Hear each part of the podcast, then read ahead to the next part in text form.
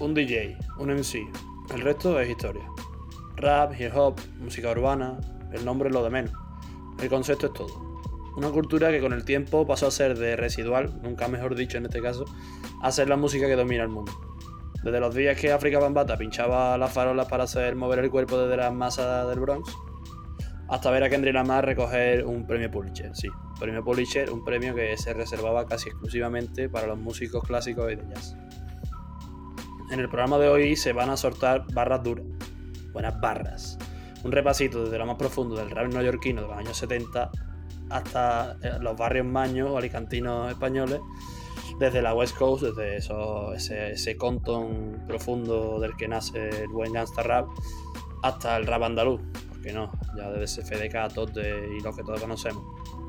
Y todo ello aderezado con lo que nos mola, el impacto de la, la cultura negra, joven y obrera, y cómo cada vez se ha vuelto más mainstream hasta lo que hoy tenemos, lo que es el rap hoy en día. ¿no? Sí, hoy vamos a hablar del hip hop. Esto es lengua de madera.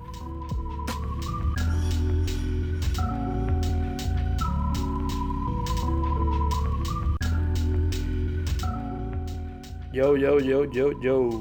¿Qué pasa, chavales, chavalas? Bienvenido a Lengua de Madera, ya nuestro sexto episodio.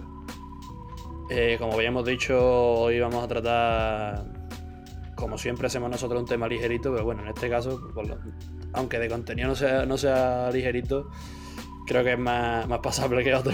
pero bueno, eh, esto es lengua de madera y como siempre tengo a, a los titanes de su, de su casa, de los, los, mejores podcasters que hay en, en su habitación, porque están ellos solos también, a José Muñoz y Alberto Jiménez. ¿Qué pasa, chavales? Muy buenas, ¿cómo estamos? ¿Qué pasa? Y hoy nos hemos, nos hemos rodeado de, de, gente buena, gente muy peligrosa, como dirían otros.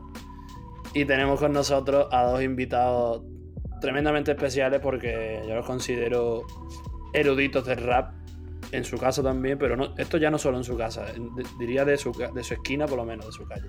Tenemos con nosotros a Miguel Rodríguez y a Pablo Rodríguez, no son hermanos, creo, ni primos, pero son nuestros colegas. ¿Qué pasa, chavales? Buenas, chavales. ¿Qué pasa? Bueno, ¿qué pasa? Remarcar que aquí hay gente muy peligrosa. ¿eh? aquí hay gente que ha estado en tres centros de menores. Tres o cuatro, diría tres yo. Tres o cuatro.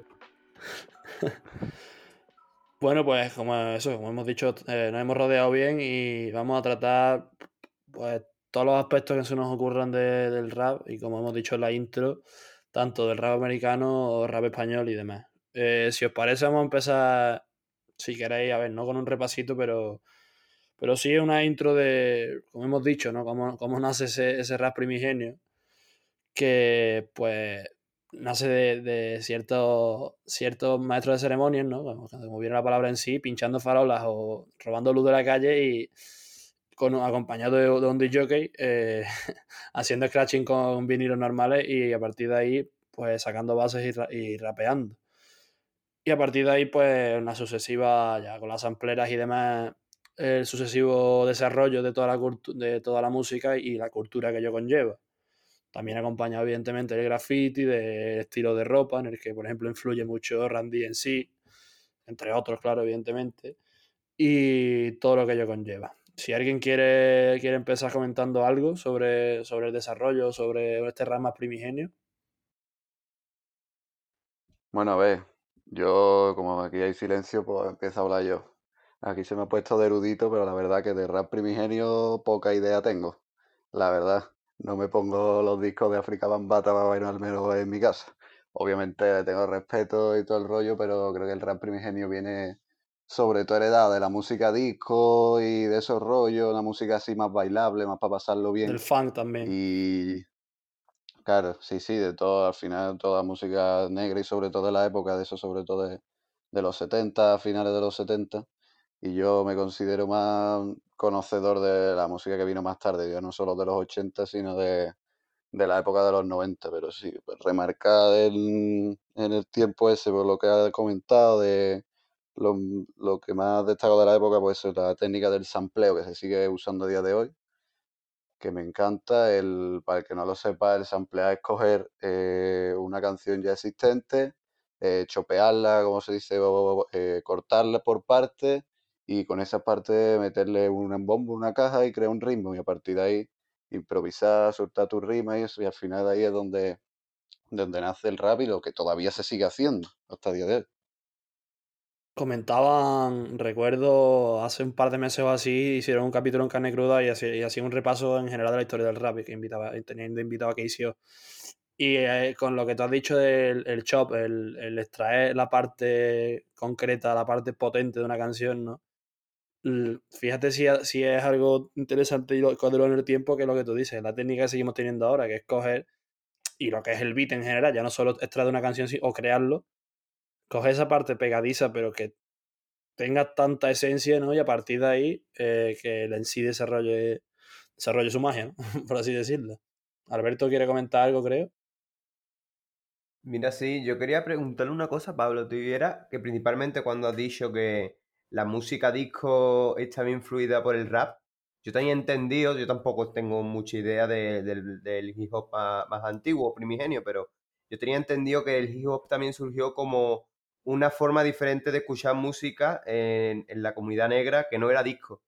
En el sentido de que cogían los samples del disco porque era una nueva forma de bailar. Yo no sé si eso, eso es verdad o me lo acabo de inventar yo.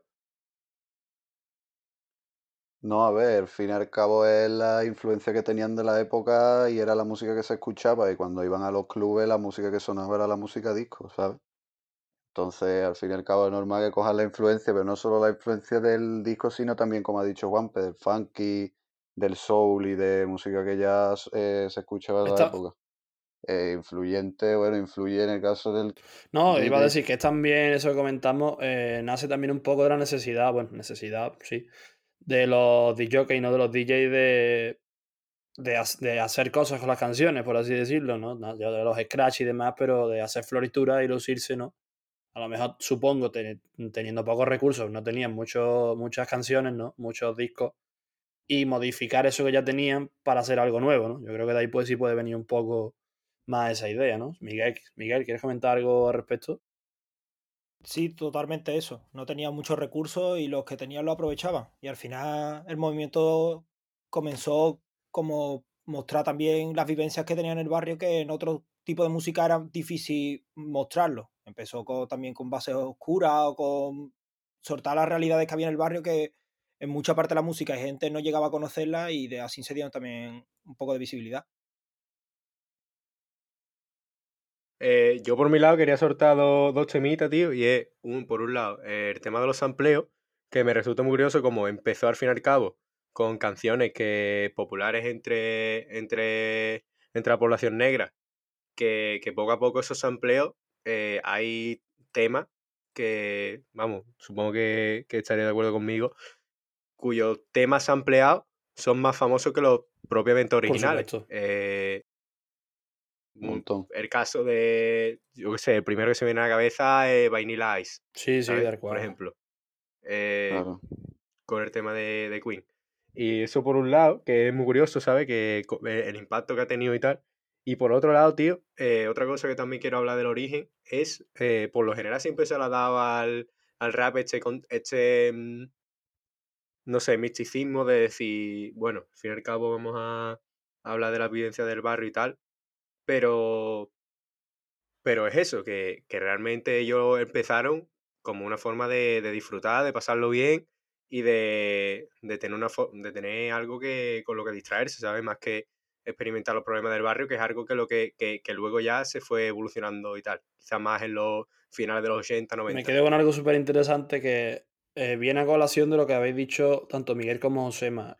Eh, y es, eso, el concepto ese de disfrutar que ha dicho Miguel que creo que el rap, o sea, ahí estoy relativamente en discrepancia con Miguel, pero no, porque sí tiene razón, pero lo más primigenio son músicas eh, como más muy bailables y muy disfrutonas en más tono de fiesta, aunque el mensaje sí puede ser más creo que posteriormente viene, que a raíz después ya pues empieza evidentemente con NWA o si queréis con Rakim y demás, que ya es un algo más, más duro y más, y más crudo, pero el primero Un Public, Enemy, también, diría claro. yo a lo mejor. Claro, pero si tú, si tú, ves, por ejemplo, el clásico de el Sugar, Hill, el Sugar Hill Gun, eh, el, el ACRG, pero el bueno, ¿sabes? El original. Eh, ¿Sabéis a qué me refiero? Eh, si tú ves lo, nada más el directo y eso, la. Y ahí creo que entra también un poco la estética y si rompieron Randy en sí, de meter la estética rap, también la estética más gangsta. Antes era como muy fiestera, muy bailonga, muy, muy disco, porque es la época del disco todavía. Y pero ahí, ahí todavía en el primero tiene un más eso, un sentido más de eh, estamos en la mierda y queremos fiestas que aún reivindicando, como después se reivindica más el aquí somos Miguel quiere comentar algo por alusiones, creo.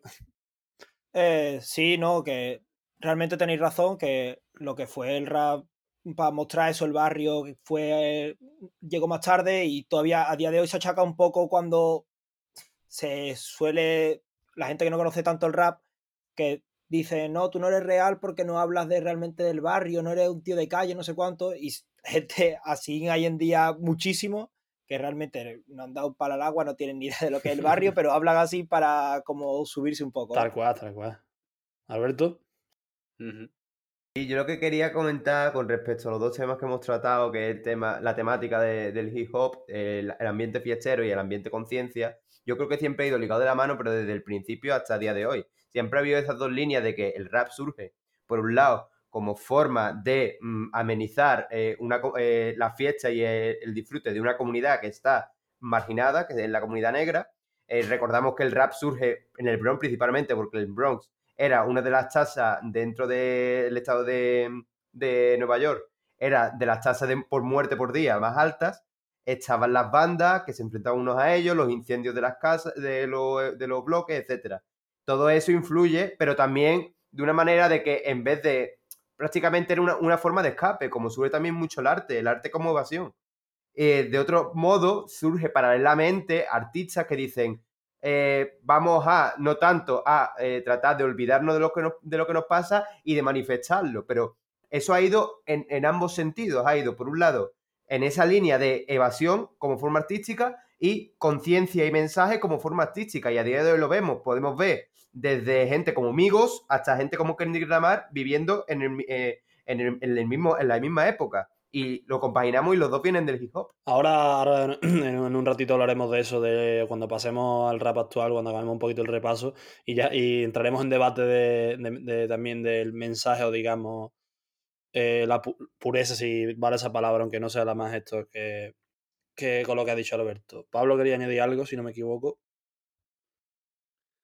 Eh, sí, un par de cosas antes se me olvidó, tengo la memoria de Dory, en cuanto a lo que ha dicho Miguel de lo que es real o del, del mensaje, la gente que critica que da un mensaje que no de la calle, yo siempre pongo el ejemplo de, de Drake. O sea, Drake ahora mismo es el tío más escuchado, tiene el, el del mundo, eh, tiene el respeto de todo el panorama del rap, que cualquier rapero le, le gusta Drake, y Drake es un pijo judío que ha tenido dinero toda su vida y lo que pasa es que es un tío que nunca ha hablado en las letras de que vende crack, ni que se ha ido a pegar tiro con sus colegas, ni nada. O sea, simplemente es un tío real consigo mismo, ha contado lo que él ha vivido, siendo un, pues un chaval que siempre ha tenido dinero desde chico, ¿sabes? Y ha llegado donde ha llegado. Y después ya, eh, conforme a lo que estaba diciendo Alberto, eh, también se me asemeja en eso la música rap, el, al final, a toda la música negra, que siempre ha sido como una música muy reivindicativa ya desde, desde, el, desde el blues, ¿no? Mismo.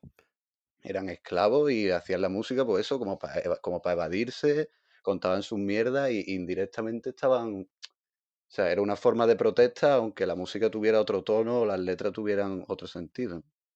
Eh, totalmente, Pablo, con lo que te has dicho. Además, yo recuerdo hace un par de añitos estuve más o menos estudiando lo relacionado con eso. Claro que el, el, la piedra angular de eso, o sea, digamos, la primera piedra de eso son las canciones de trabajo en los campos de cacao clásicos que vienen, viene casi de África, pero sobre todo eso, el blues nace de esas canciones de trabajo que cantaba la, la gente negra tan explotada que estaba y mmm, lo que se venía a cantar y ya a partir de ahí fue el blues eso, no tengo nada, solo quiero estar con mi querido, con mi querida eh, y eso, necesitamos salir de aquí eso ya se traduce después en canciones más explícitas y que ya reivindican de manera más directa. Pero que totalmente sale de ahí. Es claro, es una tónica en la música negra en general, porque por desgracia, a lo largo de la historia, pues se han visto las situaciones que se han visto, que todos conocemos. Pero sí, una cosa va con la otra totalmente. Josema. No, no, era simplemente eso, más o menos lo que tú, por, lo, por donde tú ibas. De hecho, cuando antes hemos estado hablando del origen, de ese origen fiestero y demás, me lo, me lo, mm, me lo he apuntado, el tema de, de rap y blues. El tema de rap y blues porque eso, son orígenes, salvando la distancia, pero que al fin y al cabo, dentro de una misma cultura y medio, una misma idiosincrasia, que, que evidentemente tiene que, que, que, influenciarse por otro lado. Evidentemente, en dos periodos históricos distintos, no es lo mismo el esclavismo americano que, que, que los 80 del siglo XX, pero que al fin y al cabo dos productos de la marginalidad, desde luego, y formas de, de evasión que se han transformado al fin y al cabo en, en instrumentos culturales. Muy, Muy bien, vamos a pasar rápidamente a hacer un repasito. Mm, no pasarlo por alto, pero creo que ahí entran y ya vamos a hablar casi de dos costas, aunque sea de primero, ya hemos mencionado algunos. Mm, después de cerrar Primigenio entran dos grupos que rompen con todo. Uno quizá un poquito antes que otro, que son eh, en Nueva York Public Enemy y en Los Ángeles en WA. Eh, ¿Qué supone? A ver, supone evidentemente un cambio de paradigma total, pero eh, ¿qué me decís ustedes de la aparición de esos dos grupos? Sobre todo, por ejemplo, Public Enemy con un mensaje más más reivindicativo, digamos, que el de NWA, porque NWA pues ya se mete más, eh, se mete más un poquito en lo gangsta, pero ¿qué me, me podéis decir de ahí, Alberto? Yo creo que hay, a pesar de que hay muchas similitudes, porque ambos al final tienen un mensaje manifiesto, es decir, quieren expresar una realidad, hay mm, formas diferentes, sobre todo porque veo más politizado el, el rap de Public Enemy al rap de NWA. Public Enemy también se cría en un contexto eh, donde hay más politización a partir del tema de, las panteras negras y tal. Pero NWA viene directamente de lo que escuchaba, mm, eh, sobre todo de las letras de High Cube, que escuchaba de, creo que se llama Ice-T, que también era de la, de la costa oeste, y que principalmente eh, trae consigo esa, e, ese, este contexto social de, guerra de bandas que también se vivía en el Copton y se vivía prácticamente pues en las zonas marginales de Los Ángeles. El tema de los Crips y los Bloods, que surge de, que tiene ese origen en California, eh, lo manifiesta muy bien el gangsta rap. Por eso también, en, temas de mensaje, el, en California también tenía un, eso, seguía una línea más gangster, más de hablar de las bandas porque está más a noticia que Public Enemy. Public Enemy eh, hacía un rap mucho más politizado o combatiente, por así decirlo. A pesar de que ambos hablaban también de los problemas de la comunidad. Totalmente. Mm, me viene a la mente algo que creo que se comentó en el programa que dije antes de Carne Cruda y que es un poco paradójico con Public Enemy y que creo que después grupos como Gutan Clan, por ejemplo, la escena de Nueva York, no digo que lo. porque supongo que será inspiración, pero un poco vienen a, contar eh, una falla de eso, que Public Enemy eh, son grupos muy reivindicativos, pero que en cuanto se hacen. A ver, eso pasa a todos, ¿no? Pero Public Enemy concretamente, que es un grupo muy politizado, como ha dicho Alberto, eh, cuando tienen éxito tremendo, ese mensaje político lo lanzan desde limosinas y desde demasiado ostentoso y ya se empieza con eso un poco también. Que creo que ya, ya os digo, eso ya después cambia un poco con grupos como Butan Clan o demás más underground, por así decirlo, un rap más underground también de, Nueva York. Vamos a pasar, si os parece, parece que va un poco de, siempre uno y uno de cada costa, pero bueno. Eh, bueno, vamos a comentar si queréis algunos más. Pasamos ya a mediados de los 90 y la época dorada, yo diría, de, por lo menos para mí, del hip hop y creo que por lo menos del hip hop en, inglés. Que es que voy a decir, voy a decir el nombre de suerte y ustedes me vayan a comentar. Nas, Notorious B.I.G., eh, Tupac Shakur, Dr. Dre, Snoop Dogg y Trical Quest, eh, no sé, ¿qué más? Si queréis más. Y por ahí podemos seguir. Miguel, si quieres comentar tú algo de esta gente o ya no solo, sino que te han inspirado a ti también, porque tú y yo, cuántas, cuando nos vemos, cuántas veces lo escuchamos al cabo de los días. Eh, sí, la verdad que cada vez que nos juntamos terminamos escuchando a cualquiera de ellos. Y no sé, eh, es que es difícil tratarlo porque fue la, realmente el cambio de chip en cuanto ya se volvió a hacer más un volumen de gente, de masa, de que empezó a escucharlo y... Podemos, podemos decir que ya se convierte en mainstream relativamente, por lo menos en Estados Unidos. ¿Qué pensáis? Sobre todo Pablo y Miguel, que me interesa vuestra opinión. Claro, claro que sí. Claro que sí, están en las galas de premios, eh, están en todos lados, están en las televisiones, están haciendo películas. Deja de ser underground en ese momento, creo yo. Claro, el movimiento se empieza a juntar gente que realmente. Que no quería cortar Miguel. Sigue, sigue, sigue. no, que realmente eso, que empieza a ver que realmente la industria podía continuar por ese camino, que había un trasfondo que llenaba a la gente, ya fuese el mensaje, ya fuese el estilo, era música distinta que había ido evolucionando poco a poco, y ya venía eso de lo que hemos hablado, del fan, de... Y, y no sé, se volvió eso mainstream. Ahí yo creo que hay un punto también muy, muy importante, que yo se lo he visto, bueno, si veis por ejemplo el documental de Defiant Ones, se llama, que es documental de Dr. Dre y Jimmy Iovine, que es su socio, los que hicieron beats posteriormente, que en esa época, eh, que era la guerra de, de costa de Death Row en, en, el oeste, en Los Ángeles, y Bad Boy en Nueva York, Death Row, Death Row la compra Interscope, que es la compañía de Jimmy Iovine, y esa compañía pues ese hombre había trabajado con U2, con Bruce Springsteen, había fichado a Gwen Stephanie, que en ese momento lo estaba petando, a Nine Inch Nails, que también era un grupo, a Marilyn Manson, en la época que empezó a petarlo, que ya yo creo que eh, se transforma, ya aparte de, por la popularidad, sino la manera de hacerlo ya se convierte mucho más industrial. Y creo que incluso se traduce un poco en los sonidos, porque mm, a partir, yo, yo diría, yo qué sé, para mí eso marca un poco a partir de los Lights on Me de Tupac. Ya la cosa entra un poco casi en crisis, diría yo, esa música. Porque hasta el Doctor Dre en el 99 con el disco 2001, o el disco se llama 2001 para que no esté tan claro, pero del 99, que vuelve, un poco a resurgir otra vez el rap fuerte. Tenemos unos añitos de valle, diría yo. Pablo, ¿quieres comentar? Es que eso de que se empiece a industrializar más, mm, yo creo que al final siempre el rap en el comienzo ha estado dentro de la industria. Ya desde Public Enemy o, o NWA, que pueden ser más antiguos en el tiempo, como hemos comentado, en ese tiempo no había SoundCloud, no había YouTube, no había Spotify. permíteme te o un chavalito no podía empezar a grabar en su casa y sacar música. Sí, que te, que te fichen filiales, sí, pero eh, lo, que hemos comentado antes, eh, no están en la NTV. ¿Sabes? Hasta ese momento. Eso es lo que yo voy un poco que se, también se industrializa con eso. Ya, pero ya tienen contrato mm, de mucha pasta, ya está Adidas patrocinando a Randy en sí, ya hay multinacionales de por medio. Eh, yo creo que en el momento que pasa de la calle a vender discos, deja de ser de ser underground, underground. Es verdad que no era la música que más se escuchaba, pero ya pasaba a ser un fenómeno de masa de, de que NWA llenaba pabellones, ¿sabes? Y Public Enemy. Que no veo como que haya un momento, un giro, ni que cuando entra la industria se empieza a perder la esencia. Yo creo que siempre ha habido raperos que han mantenido mucho la esencia desde siempre y siempre la había viendo, ¿verdad? Que ha habido etapas o años más flojos, pero siempre ha habido alguien que va, mantenía puro. Yo pienso eso. Te quiero preguntar, y ya paso, le doy paso a Alberto, eh, por el paradigma que es Gutan Clan en, en, eso, tío. Os quiero comentar a todos, pero creo que el que más conoce un poco la historia de ahí es Pablo. Yo conozco un poco.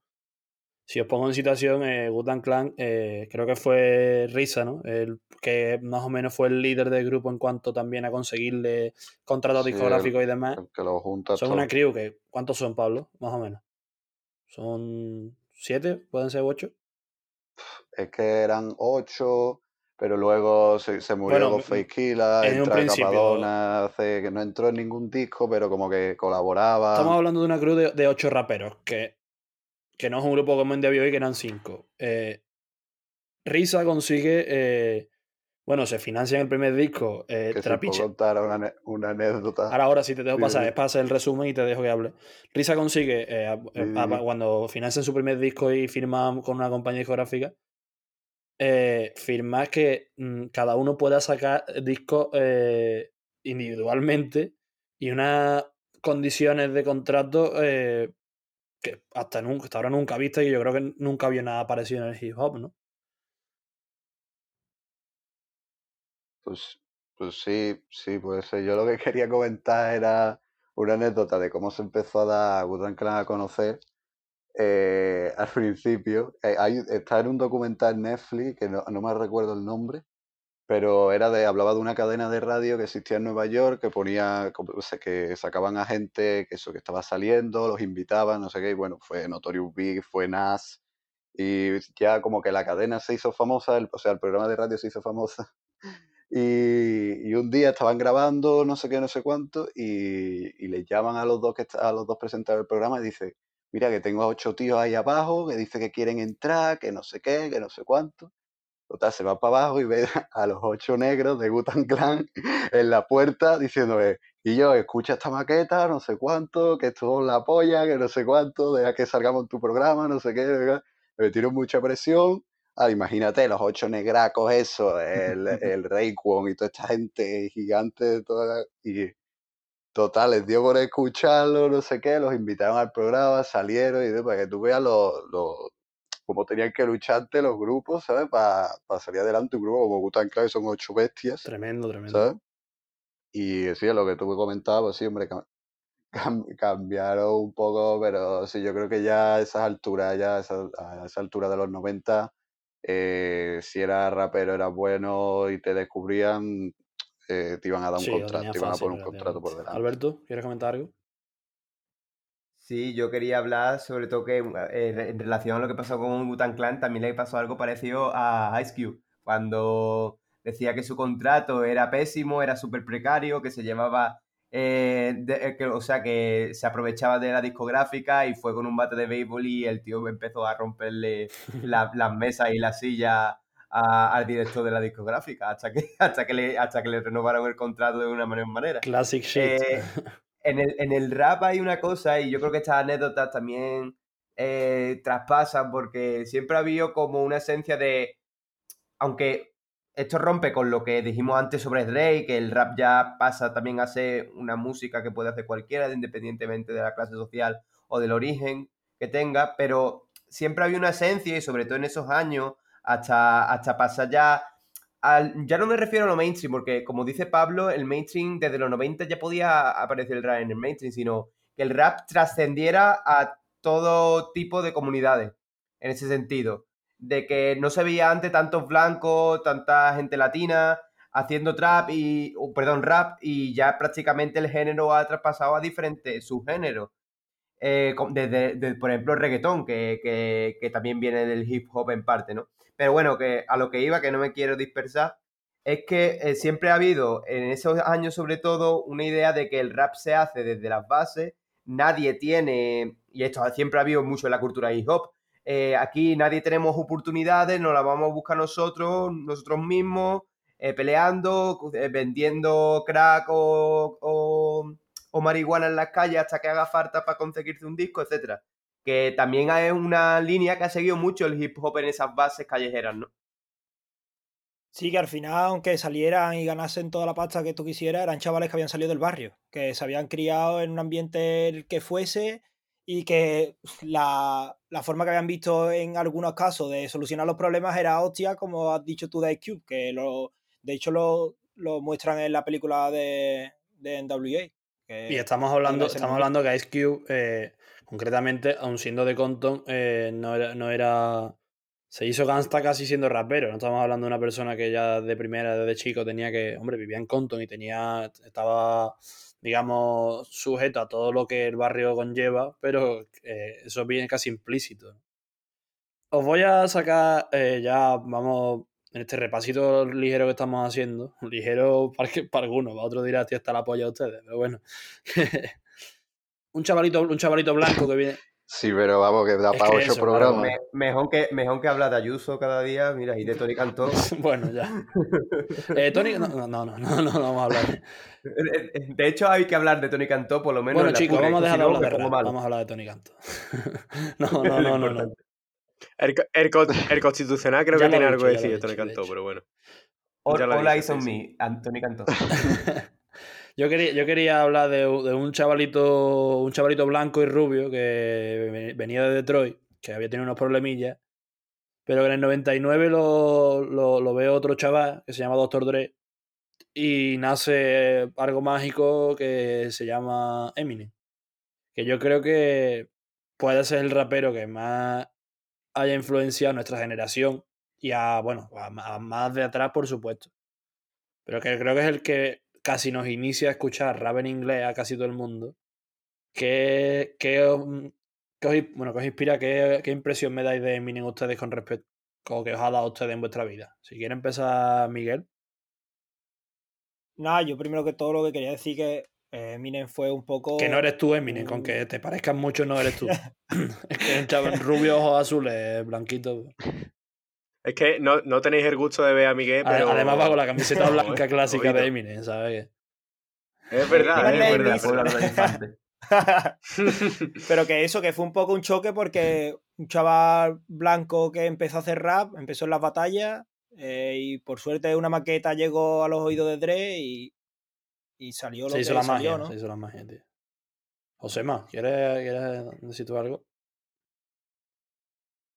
Sí, a mí me gustaría hablar de, bueno, Eminem, evidentemente, eh, ídolo absoluto. Eh, de los tres discos, creo que el, el último que sacó... Un par de cosas de... Sí, sí, sí, vas va, a tener tu, tu tiempo también. que el último tema que el último disco que sacó, o sea, corregidme si, si no es así, pero creo que no, no hizo absolutamente nada de promo hasta el momento en el que lo sacó. Yo es que no, no, creo, no, creo que no es el último, creo que fue el, han sido los dos. El, último, yo recuerdo que yo me levanté para un examen a las 8 de la mañana y me metí en Spotify y salí y estaba el disco. El Music to be Murdered by. Sí. Exacto. Que evidentemente eso es de OG, máximo. Es que estamos, estamos hablando, yo te interrumpo más, del artista que más discos ha vendido de la década 2000 a 2010 en general. O sea que no, no, es poca cosa, ¿sabes? Sí, sí, sí. No estamos hablando de solo el rapero, el artista. Y que evidentemente. música. Y que además estamos en una época que, que, por lo general, bueno, se puede ver con, por ejemplo, Rosalía, que, bueno, Rosalía por poner un ejemplo, de que son artistas que al fin y al cabo los singles se están, bueno, que los temas del disco se están sacando durante un año y medio, ¿sabes? Y, y, al fin y al cabo no es decir, sacamos el disco entero sin dar absolutamente nada de promo, sino que todos los temas se van escuchando poco a poco hasta Claro, ahora se construye un disco, a partir de todos los singles que ha sacado en los dos últimos años, por ejemplo. Exactamente, exactamente. Y ahora llega Eminem con su polla rubia y dice, mira, pues esto no va a ser así porque aquí... Le pasa un... Es una de las cosas que me... No, no, no, no. Sí, di. Vale, que bueno, eso una de las cosas que quiere comentar a esa. Y otra es, evidentemente, que Eminem OG máximo, pero que tengo entendido que no todos los negros están bastante. Es que, eh, bueno, creo que lo vi en un vídeo de, de Citofón, ¿sabes? Que, que, que, empezaba a comentar el tema de Macklemore, el tema de Logic, el tema de Eminem, ¿sabes? Que, que son raperos que al fin y al cabo, de una forma u otra, marcan generación Eminem en la suya, Macklemore por Three Shop y tal. Y, lo, y Logic no. mainstream. no, o sea, siendo un rapero de la hostia, no tiene tanta trascendencia. No marca, exacto, no, no, evidentemente pues estamos hablando de otro, de dos. Siendo el padre negro, que es el menos blanco claro, claro, de todo. totalmente. Eso que, que tiene un pase que el padre era negro, ¿verdad? bueno, que, que, eso, que más o menos el, la analogía que pone Citofón es decir, eh, ¿qué te gusta el rap? Y sí, me encanta Eminem. Eh, ¿Qué te gusta el rap? Sí, me encanta Macklemore.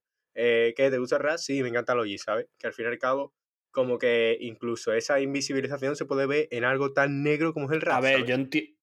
Y, y, Eminem evidentemente bebe de eso, pero es que mmm, se puede considerar que es uno de los, eh, uno de los mejores de todos los tiempos, sino el mejor, como dice mucha gente. Yo entiendo esa postura, pero también me, me, parece una postura oportunista y, y celosa incluso un poco. Y eso, comentar eso nada más. Le doy paso a Pablo que ya se está mordiendo en los nudillos ya porque quiere hablar de hace un rato. No, hombre, no, hombre, no, la verdad es que yo descubrí el rap con Eminem y entonces... Es que todos lo hemos descubierto con Eminem, yo creo. Me compré el disco.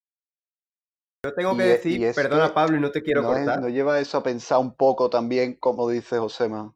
Sí, di. Que es que aquí estáis alabando todo a Eminem y yo tengo que decir una cosa que me vaya a matar, pero es que a mí tampoco es que me guste demasiado Eminem. A la playa. yo empecé con el rap, perdona, yo empecé con el rap americano. Que yo, te, yo te, entiendo. Empecé, es que ahora en concreto no sé, pero creo que empecé con el root dop. Pero a lo mejor que vengo de otro rollo, o eh, intento escuchar rap americano. Ah, me gusta Eminem y considero a Eminem un crack. Eso es lo primero, evidentemente. Pero que no lo escucho, no es mi. Yo cuando me pongo rap, que sabéis que mi rap no es mi género favorito, yo me muevo más por el rock and roll y tal.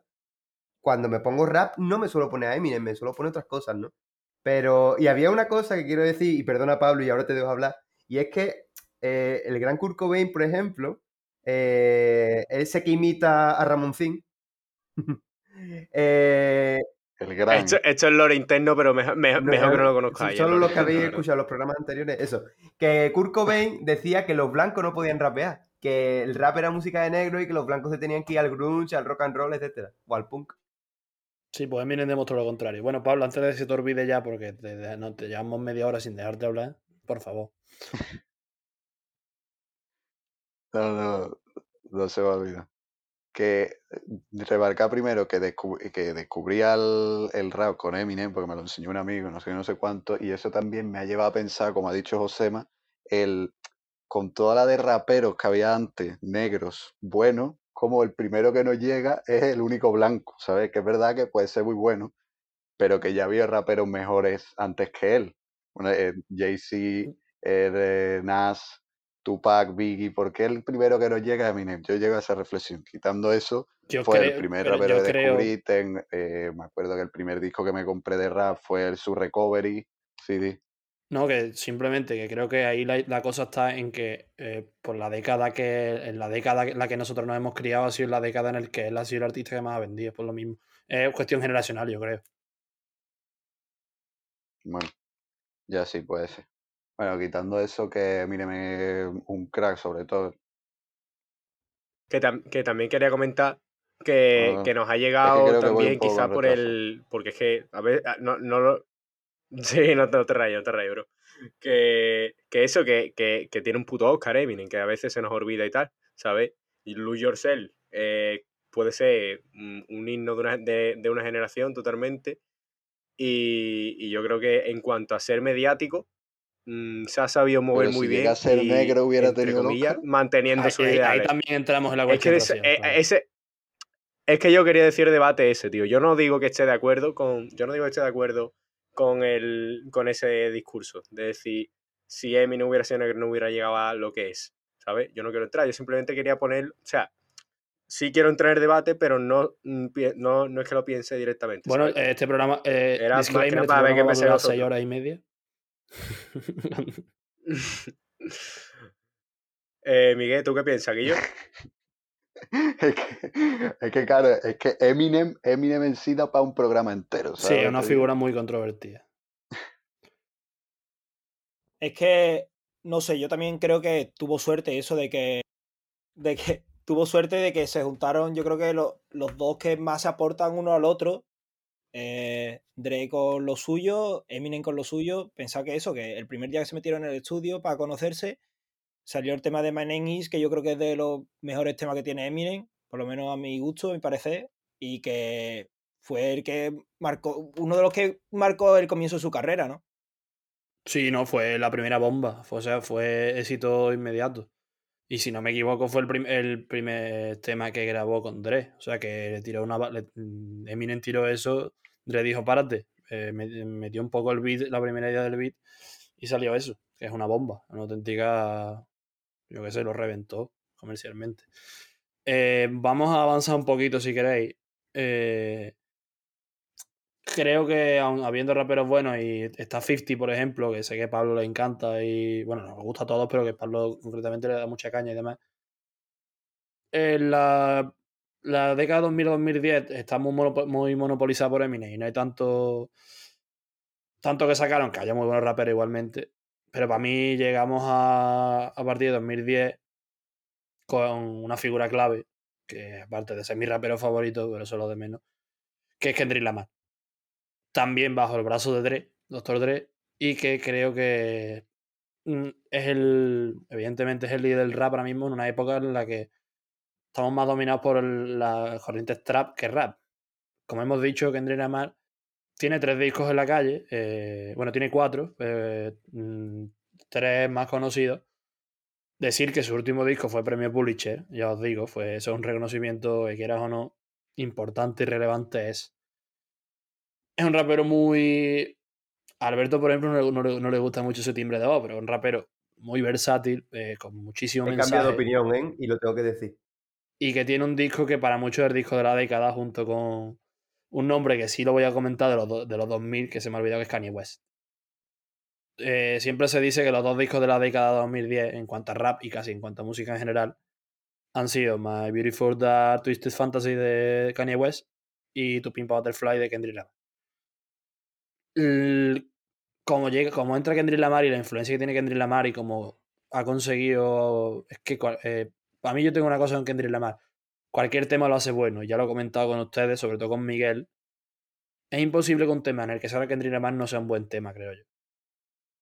Y ha, tenido un impacto y además el mensaje ese, ya no solo porque es un mensaje no contrario, pero muy diferente al mensaje gangsta. Mm, él siempre lo dice, ser gangsta, que estamos acostumbrados a decir ser gangsta, pues vengo de barrio y lo paso súper fatal y ahora soy la hostia. Para Kendrick ser gangsta es salir, salir del barrio y ser otra persona, o sea, teniendo el barrio dentro y aprovechar la fama no para ser un puto rico asqueroso que solo habla de lujo, sino para poder llegar a un mensaje. Un mensaje también un poco cristiano o capitalista, si queréis llamarlo, pero que para mí es súper relevante que un rapero lo, lo, tenga y que lo haga con tan buena música. Alberto, ¿qué quieres comentar?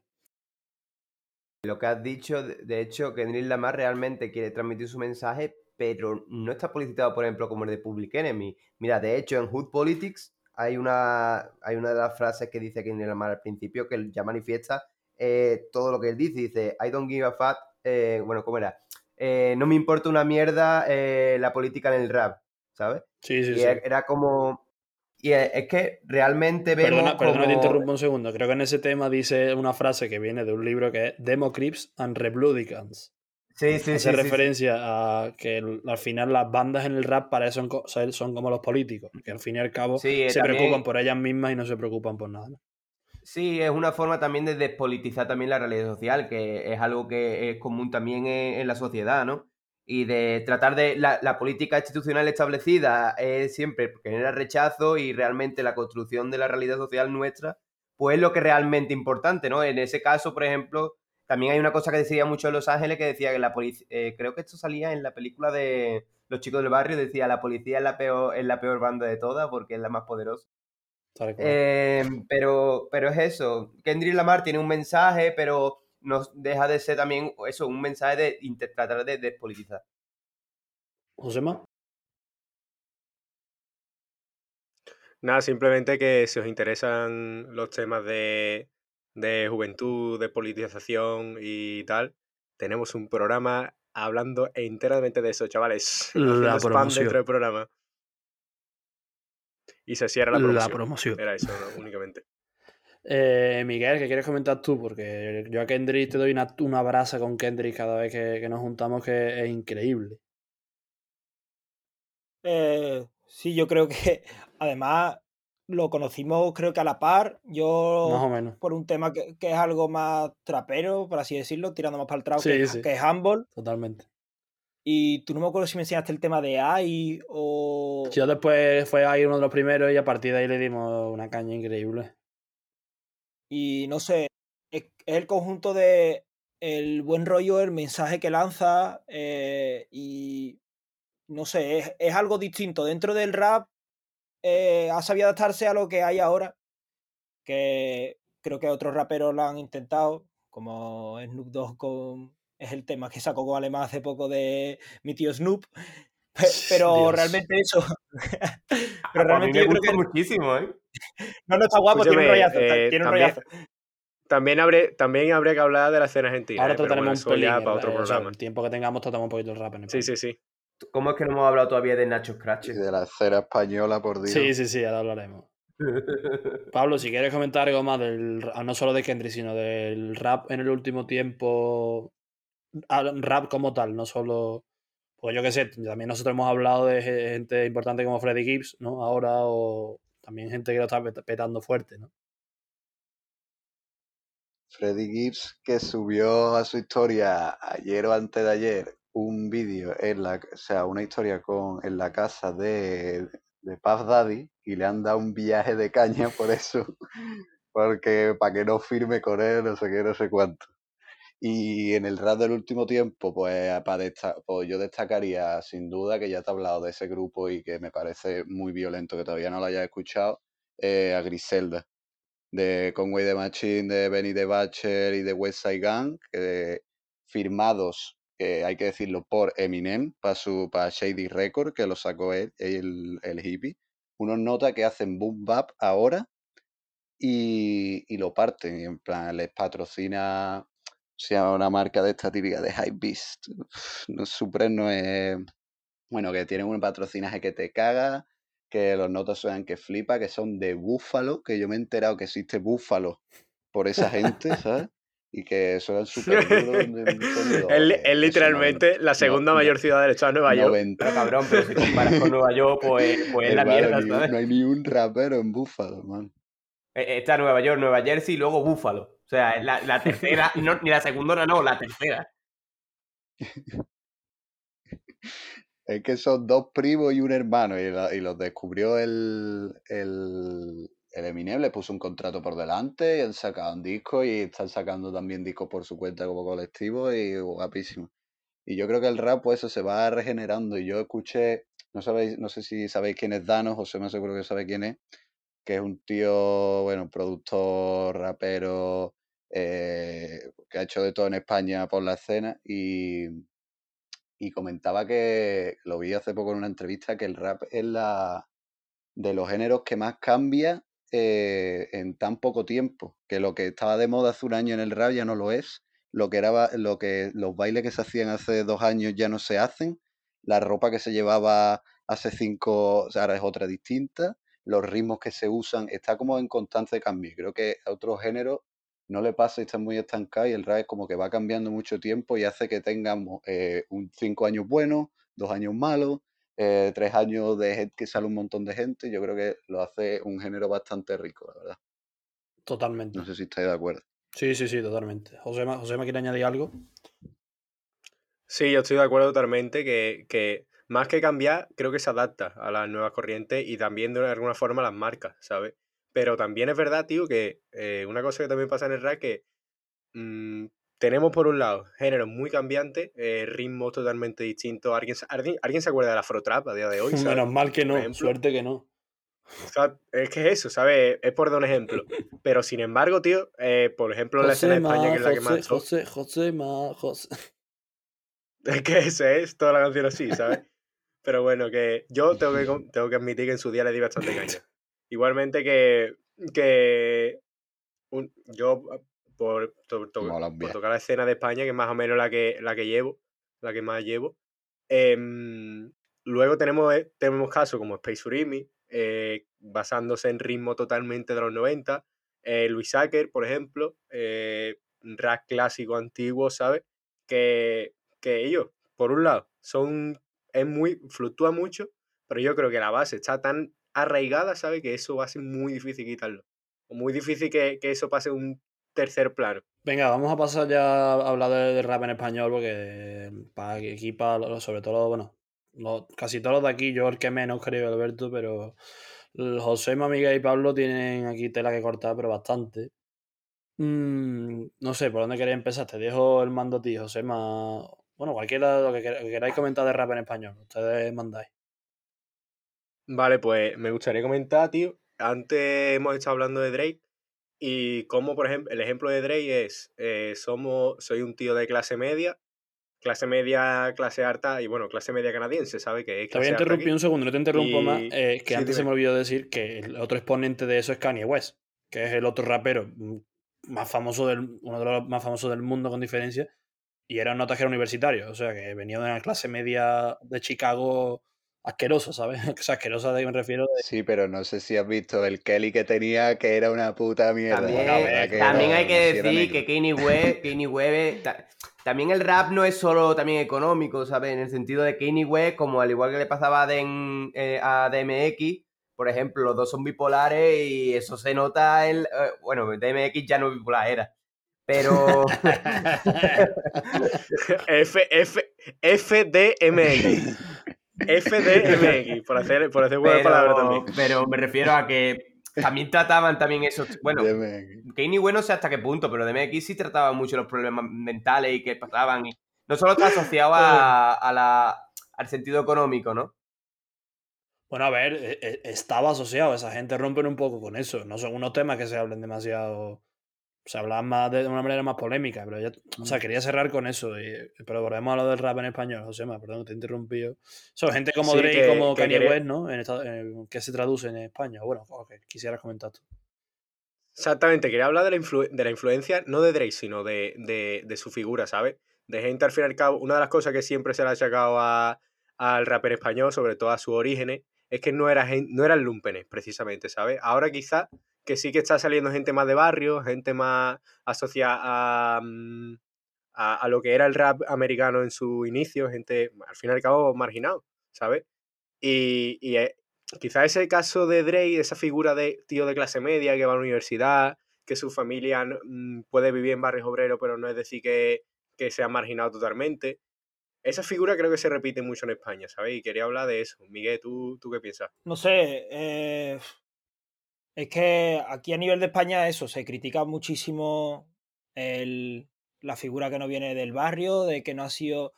Ahora sí que está saliendo, pero sobre todo yo creo que más que con el rap está saliendo mucha gente del barrio en cuestión al trap.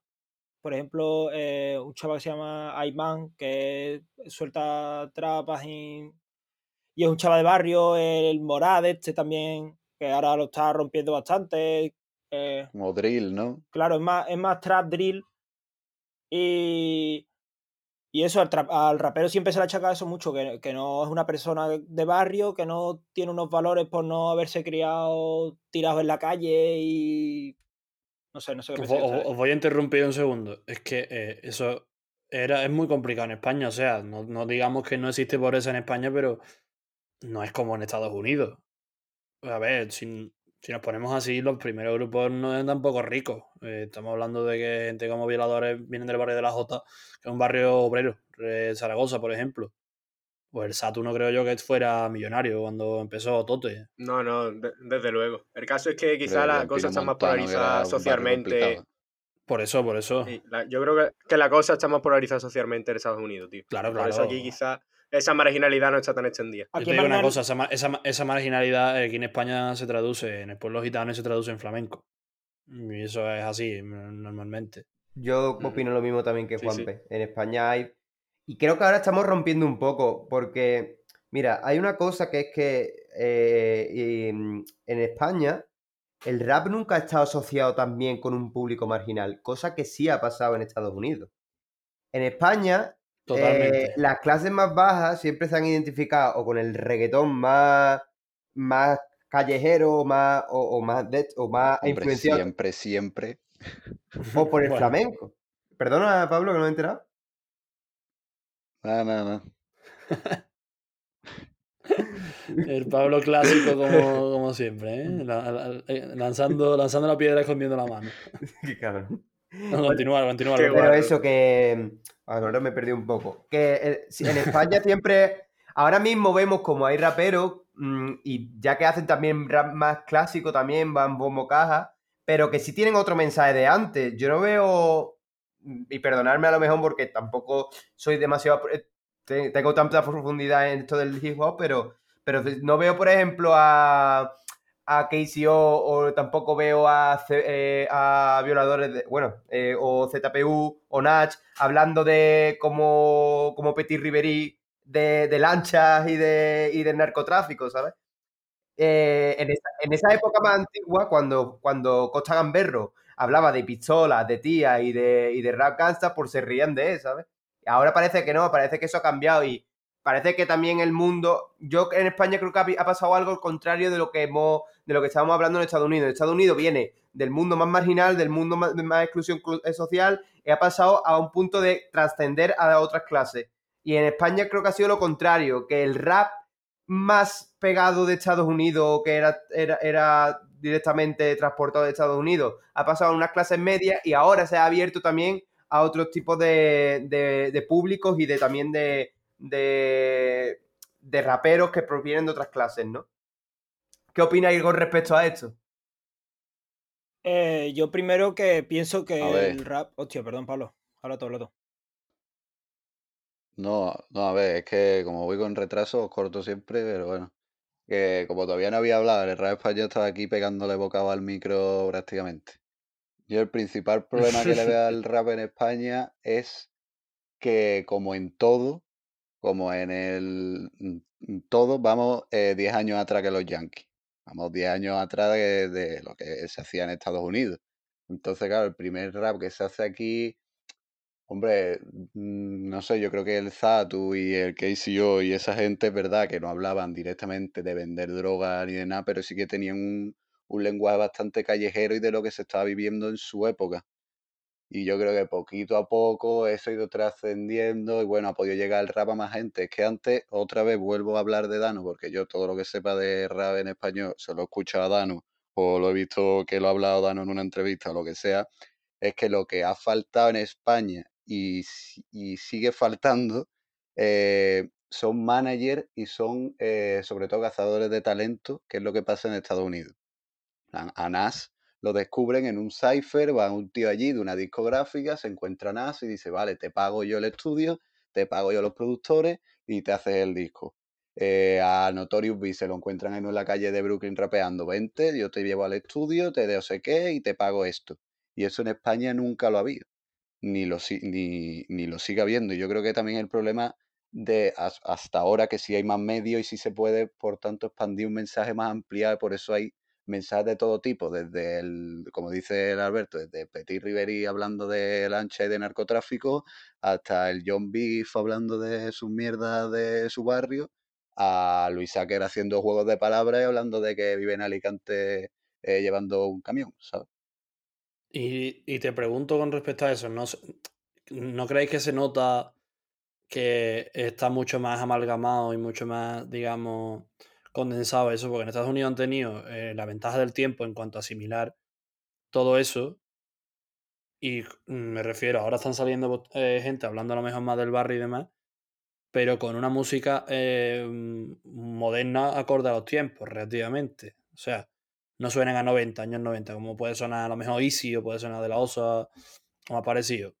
¿No creéis que eso se nota un poco, un poco una inmadurez relativa, aunque esté en momento dorado casi de música urbana. yo creo que es que vamos como siempre años atrás. O sea, el, el drill ya se hacía. Pero no, crees que con respecto a eso se, intenta, se intenta acelerar el proceso cuando no se debe, quizás. Yo también creo que, es lo que nos llega, Guillo, porque al fin y al cabo lo que más nos llega es lo más popular, tío. ¿Sabes? Que seguro que hay chavales que son la puta hostia en, en Estados Unidos que a lo mejor hacen un rap más, más antiguo, más clásico, que, no son tan mediáticos, ¿sabes? Que al fin y al cabo, eh, yo qué sé, las grandes productoras se fijan en lo, en lo, actual, en lo que vende, ¿sabes? Y quizá que, que, esos tipos de chavales no, sean tan famosos. Y quería hablar en relación a lo de Alberto, tío, que sí que es verdad, yo estoy totalmente de acuerdo con, con el tema de reggaetón y el flamenco. De hecho, tenemos varios ejemplos de raperos españoles que, lo dice en sus propias canciones. El ejemplo clásico, Jumbi, eh, la canción del papasito diciendo, no me compare a los violadores, compárame a los chunguitos. O el mismo Aya diciendo, yo no canto flamenco porque tengo una voz de mierda, ¿sabes? Que, al fin y al cabo que se nota la influencia, se nota que, el rap en, la marginalidad no cala tanto como cala otros géneros que sí que son más culturales nuestros. Y que, y que al fin y al cabo eh, la gente ve el rap como un medio de salida como lo ven cualquiera, pero que, las influencias sean claras, que, son el, flamenco y el reggaetón. Porque nos ha llegado industrializado, tal cual, creo yo. Miguel, ¿qué piensas tú?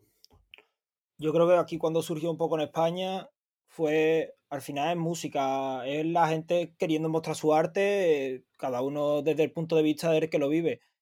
Eh, por eso depende de también el rapero en el momento en el que se da la cosa, en los ambientes en los que se cría o el estilo de música que realmente escucha, ¿no? Por ejemplo, hablemos de alguien mítico, yo creo aquí en Andalucía, que es el Junior, que, que se crió escuchando flamenco, intentó mezclar rap y flamenco, que no salió y no esperemos que no salga. La casualidad. Pero, pero que no sé, o por ejemplo, Nach, que me parece más que rapero, es una persona que intenta mostrar su arte y yo por encima de rapero lo veo un poeta. No me parece tan rapero como poeta. O la evolución que ha tenido eh, SFDK a lo largo de los años, ¿no? Con este último disco que musicalmente yo creo que supera al resto. Lo que pasa que la gente no la ha llegado a gustar tanto a los más puretas, por así decirlo, los más puristas, porque no es el Satu de veinte y pico años fumándose sus porros tirados en la plaza de su barrio, ¿sabes? Es cambiar, han intentado meter todos estilos de música y... no sé. Es que al final lo que pasa a todos los artistas, si quieres ser real y hablar de tu realidad, no es lo mismo el Satu viviendo en una casa del Aljarafe con el BMW y la niña y la el salón pintado de rosa, que lo que te puede hablar otro tío que está viviendo otra realidad distinta. El mismo Satu en Pino Montano, al fin y al cabo. El mismo Satu en Pino Montano en los 90. Claro, pero es que también eso lo, lo, asimilo también a que la realidad también de Estados Unidos y del hip hop en Estados Unidos es diferente a la de la realidad del hip hop en España. Es que también eh, Pablo lo ha dicho mucho, de que el hecho de que en España vamos atrasados, vamos siempre con 10 años de retraso. Parece, en los sonidos podemos hablar también de eso, pero también tenemos que tener en cuenta de que, como también dice Miguel, el arte proviene de la vivencia y de la experiencia de cada uno y de la situación. El flamenco solo se entiende en España porque proviene de una comunidad que es principalmente del sur de España y en concreto de la comunidad gitana. Eh, y el rap también, a pesar de que haya trascendido a todo el mundo en sus orígenes y lo que estamos hablando de que eh, la escena de Estados Unidos siempre ha sido la que ha sido la pionera y luego se ha expandido, tiene su origen en la situación social de Estados Unidos, que está mucho más polarizada, donde hay más problemas de temas de violencia, drogas, etcétera. Aquí en España hay una realidad distinta, por eso podemos escuchar a Petit Ribéry hablando de narcotráfico, porque eso lo vive, y por eso podemos hablar, eh, hablar del Satu, pues de los problemas normales y mundanos, porque también es lo que vive. Al fin y al cabo también es llegar a un punto en el que los géneros vayan a un tipo de comunidad social distinta. Y ahí es cuando se transforman o cuando adoptan esa realidad. Es que yo creo que es eso. Lo, lo comparable al rap de Estados Unidos aquí en España es de, sería el flamenco, que es otro tipo de mentalidad totalmente distinta. Allí era la raza negra, aquí la raza gitana y no sé. Bien, pues yo creo que con todo lo que hemos comentado tenemos, tenemos de sobra para pasar ya la purria, ¿no, chavales? Sí, sí, sí, desde luego. Ha quedado un programa denso, largo, pero bueno, seguro que, que, los chavales lo Para los cafeteros.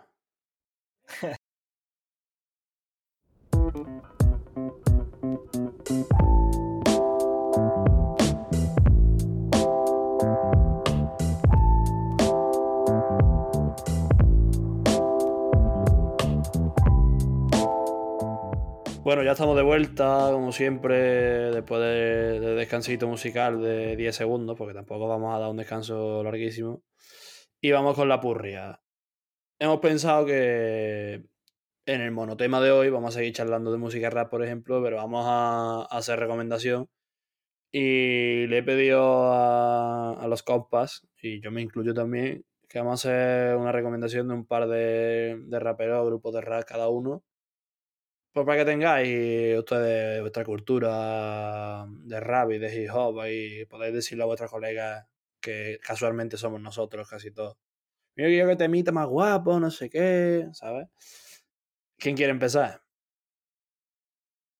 La verdad es que ha sido un programa largo, pero creo que denso para nada. Ha sido súper súper fluido. A mí me está gustando y sobre todo porque tenemos a dos, a dos, a dos tíos así que extienden, ¿sabes?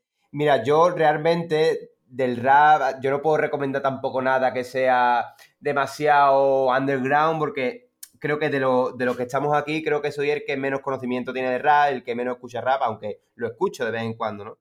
Así que yo puedo decir del rap español, pues lo que estoy escuchando normalmente, pues son tíos que son conocidos. Fernando Costa me gusta mucho. Eh, de, de, la, de la old school suelo escuchar, por ejemplo, a KCO y a los violadores, pero es más, a, bueno, a Jazzy Pro también un poco, pero así, mm, pues eso, pues lo, lo más mainstream. De, del americano, pues últimamente escucho a Kendrick, a recomendación de Juanpe, que, que es fan número uno y me está gustando mucho. Eh, escucho mucho a la gente de ISA, de ISA Mob, eh, a Rocky, Fer, etcétera. Eh, y poco más. Es que yo en eso, pues, soy muy general. Mira, pues voy a seguir yo porque también me he acordado ahora. Y voy a dar yo mis recomendaciones si os parece. En inglés, pues es que me he acordado que hemos comentado eh, de gente de los 2010 y no podemos comentar sobre Kendrick Lamar sin comentar a J. Cole, que se nos ha pasado y J. Cole es el, más grande de su generación junto con Kendrick, yo creo. Y me parece también una buena puerta de entrada para la gente que vaya a escuchar rap en inglés porque tiene, tiene varía mucho entre temas más, no voy a decir poperos, pero son más fáciles de escuchar porque no son tan hardcore. Y otros temas en los que lanza barras como, como una ametralladora pesada. Como panes. Tal cual, tal cual. Y me parece un puto genio. Y pues en español, no sé, yo también, en español sí tengo, eh, soy también más mainstream, porque yo me centro más en escuchar rap en inglés, pero no sé, quizá diría que lo comentará a lo mejor, lo voy a comentar yo, aunque sean muy de Miguel, y Miguel que me comente alguien más underground, pero y si es, y de la OSA, la, la crew de Space Hamu, son tremendos. Clara influencia de rap de los 90 americanos, Sí, sí, unas bases hardcore duras y, rapean. Son, son duros, pero rapean que te cagas. Y esas van a ser mis recomendaciones. Le doy la palabra si quiere comentar a Josema y ya le dejo a los dos, a nuestros dos expertos de cabecera después que de la suya. Pues en mi caso voy a recomendar a alguien del que hablaba antes, eh, Luis Ager, un tío, un tío que tiene canciones, temas guapísimos, muy duros, eh, maneja las letras, un ingenio increíble, ¿sabes? Y al fin y al cabo eso, que rap de los 90, clásico, que, que de lo que considero que es de los chicos que mejor puedo escuchar ahora mismo en cuanto a nivel y en cuanto a todo, ¿sabes? Por un lado eso, por otro lado, eh, quería recomendar un producto, tío, quería recomendar a, a Selecta, sobre todo el disco último que tiene, tío, guapísimo, guapísimo, auténticos temazos con ICE, Pepe Vicio, ¿sabes? Increíble los temas, ¿sabes? Y coño, con el mismo, con CRO, hablando de, de la escena latinoamericana, que por cierto Fede Rata. guapo. Ahí está. Y, y Fede Rata me han comentado en, en la pausa musical que, que alemán es mexicano, no es argentino. Pero bueno, quería referirme más o menos a la, a la escena latinoamericana, que da para un programa entero. Que, mm, bueno, ahí están mis dos recomendaciones. Muy bien, si quiere continuar, Pablo. Yo es que quedarme con dos nada más, complicado de recomendar. Si quiere empiezo con los americanos, yo lo he dicho antes, Griselda, tanto los tres miembros del grupo como Conway the Machine, Benny the Butcher y West Side Gun. Eh, rap antiguo pero sonando súper fresco, un sonido súper guapo, de boom muy chulo. Y después me gustaría recomendar un chavalito también que sigo de hace tiempo, que es de Baltimore, no muy conocido, se llama Jay Grams y también de Boom y el Nota tiene buenas barras, ¿verdad? Y no entiendo por qué no sube, porque la verdad que el Nota lo sigue bastante tiempo y se queda un poquito estancado, pero sigue sacando cosas y sigue estando bastante guapo. Y después en español es que hay tanta gente que me gustaría recomendar. Lo primero que creo que debería escuchar todo el mundo es un disco que saca un rapero que se llama Gospel. Eh, se escribe G-H-O-S-T-P-E-L-L nadie se va a quedar así de escucharlo porque no sepa escribirlo. Eh, ha sacado un disco que se llama eh, Gospels Olga Corbut, que es un disco de, que dice que, ha tardado cinco años en hacerlo, está completamente producido por él.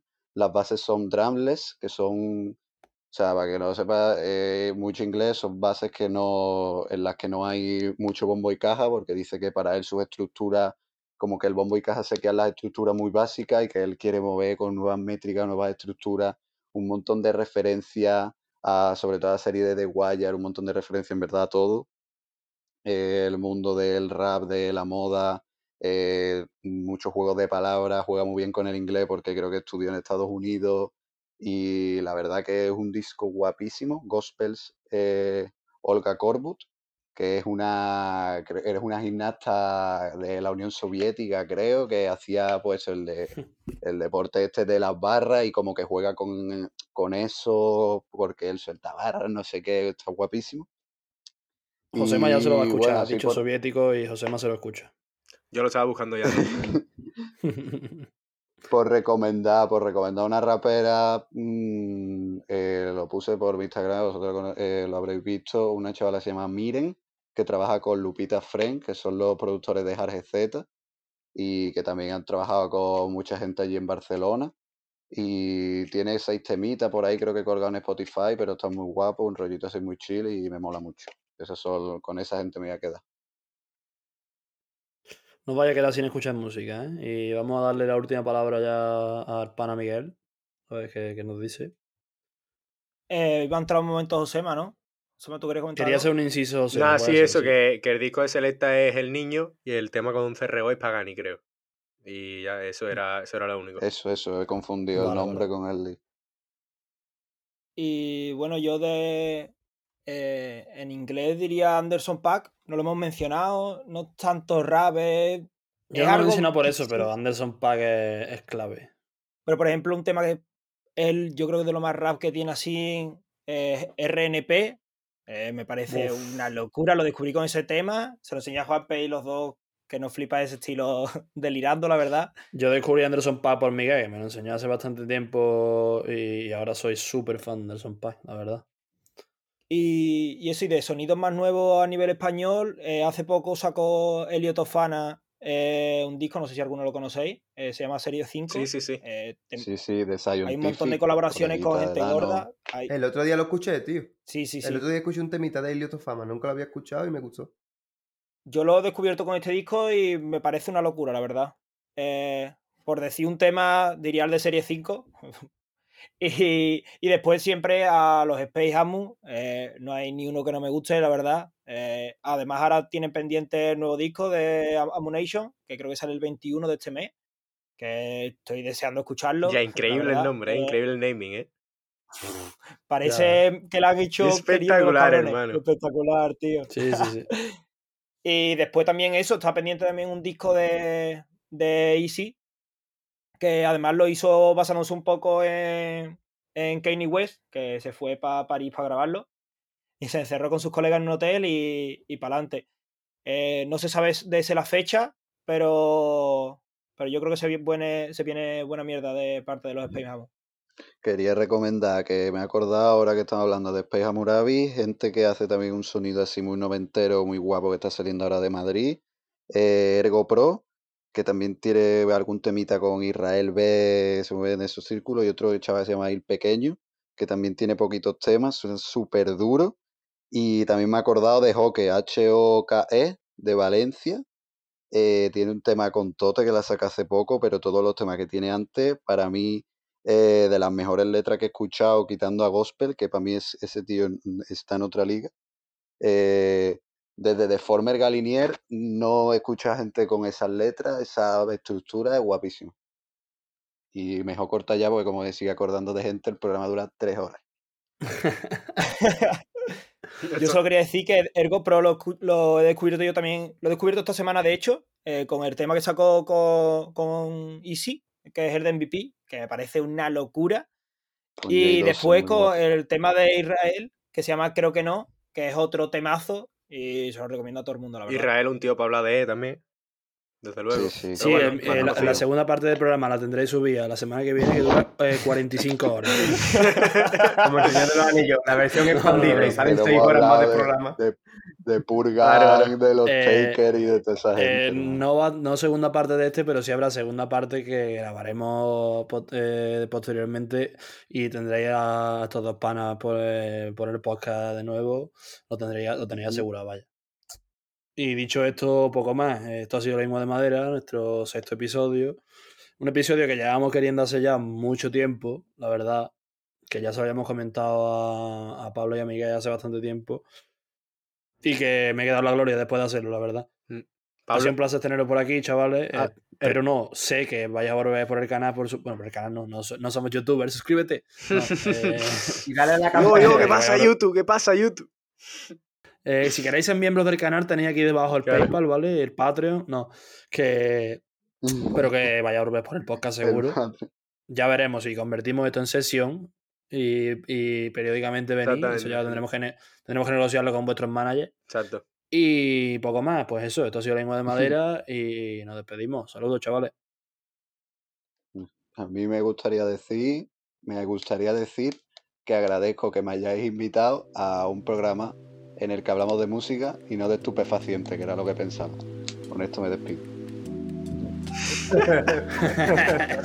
y encima, una, cosa que tenemos que hablar también, que Pablo ahora mismo está inválido, con lo cual tiene droga legal, ¿sabes?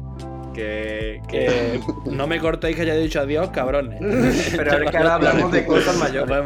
Bueno, se queda aquí, se queda aquí. Hasta luego. Venga, adiós. Chao.